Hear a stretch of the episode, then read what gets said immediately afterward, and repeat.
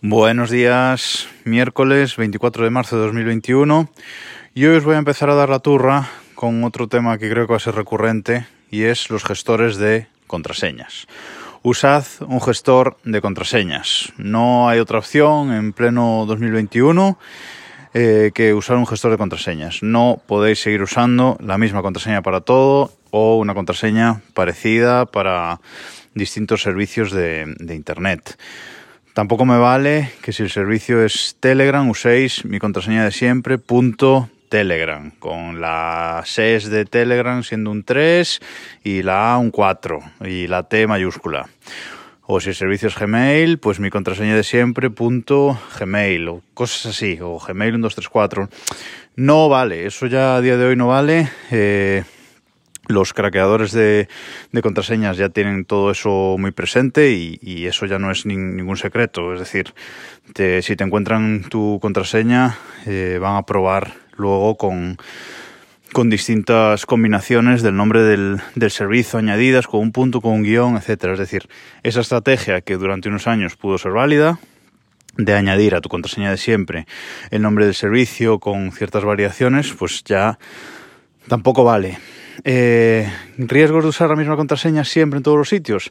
Aunque tengas una contraseña tuya de 20 caracteres, aunque no te la puedan craquear por fuerza bruta, pues bueno, eh, siempre estamos viendo en internet todas las semanas casos de leak de datos, de que roban datos de, empresas y que resulta que las contraseñas estaban guardadas en la base de datos en, claro, en vez de estar eh, codificadas o aunque estén codificadas, pues con una codificación muy, muy débil que se puede descifrar. Entonces, eh, pues si se produce alguna filtración en alguno de estos servicios y usáis la contraseña de siempre, os van a encontrar pues esa relación vuestra de vuestro email con una contraseña concreta.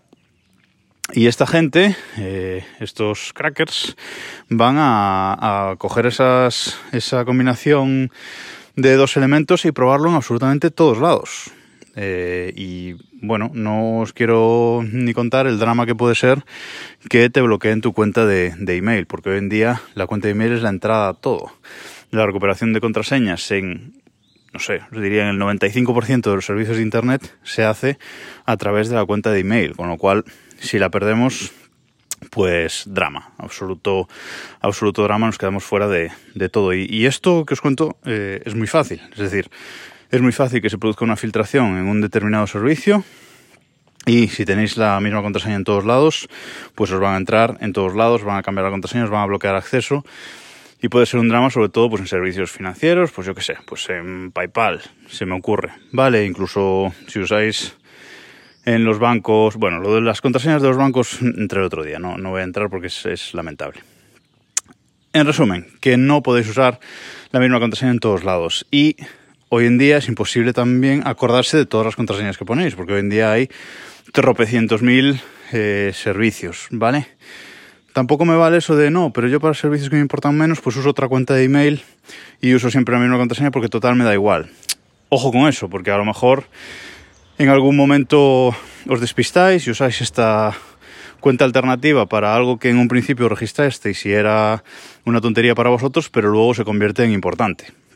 Yo qué sé, se me ocurre, pues mira, me registro en Twitch con mi cuenta secundaria, que total me da igual, es para ver ahí cuatro cosas y luego en el futuro pues decir, bueno, pues voy a hacer unos streamings, voy a darle más importancia a mi Twitch y estáis con esa cuenta y os roban la contraseña en otro servicio y allá va. O sea que, cuidado, cuidado con todo este tipo de, de cosas. Así que la única opción es usar un gestor de contraseñas que os genere una contraseña aleatoria para cada servicio, una contraseña si puede ser de 25 caracteres o más, mejor, y una contraseña aleatoria que no sepáis. Es decir, el, objetivo de estos servicios de gestores de contraseñas es guardar todas las contraseñas eh, en un sitio, todas diferentes, y solo acordarse de esa contraseña, de una contraseña para abrir el eh, gestor de contraseñas. Esto es eh, lo ideal. ¿Qué gestores de, contraseñas hay? Bueno, por supuesto esa contraseña del gestor, esa tiene que ser larga, es la única que tenéis que recordar. O sea que, vamos, que no sea de menos de, de 20 caracteres y, y esa es la única que tenéis que recordar, con lo cual no es difícil. ¿Qué gestores de contraseñas hay? Pues A día de hoy, muchísimos. Eh, Warden, Las Dropbox tiene el suyo propio. Bueno, hay, hay muchos, muchos ejemplos. ¿Yo cuál uso? Yo uso One Password. ¿Por qué uso One Password? Bueno, pues porque me parece el mejor y porque me parece el más bonito.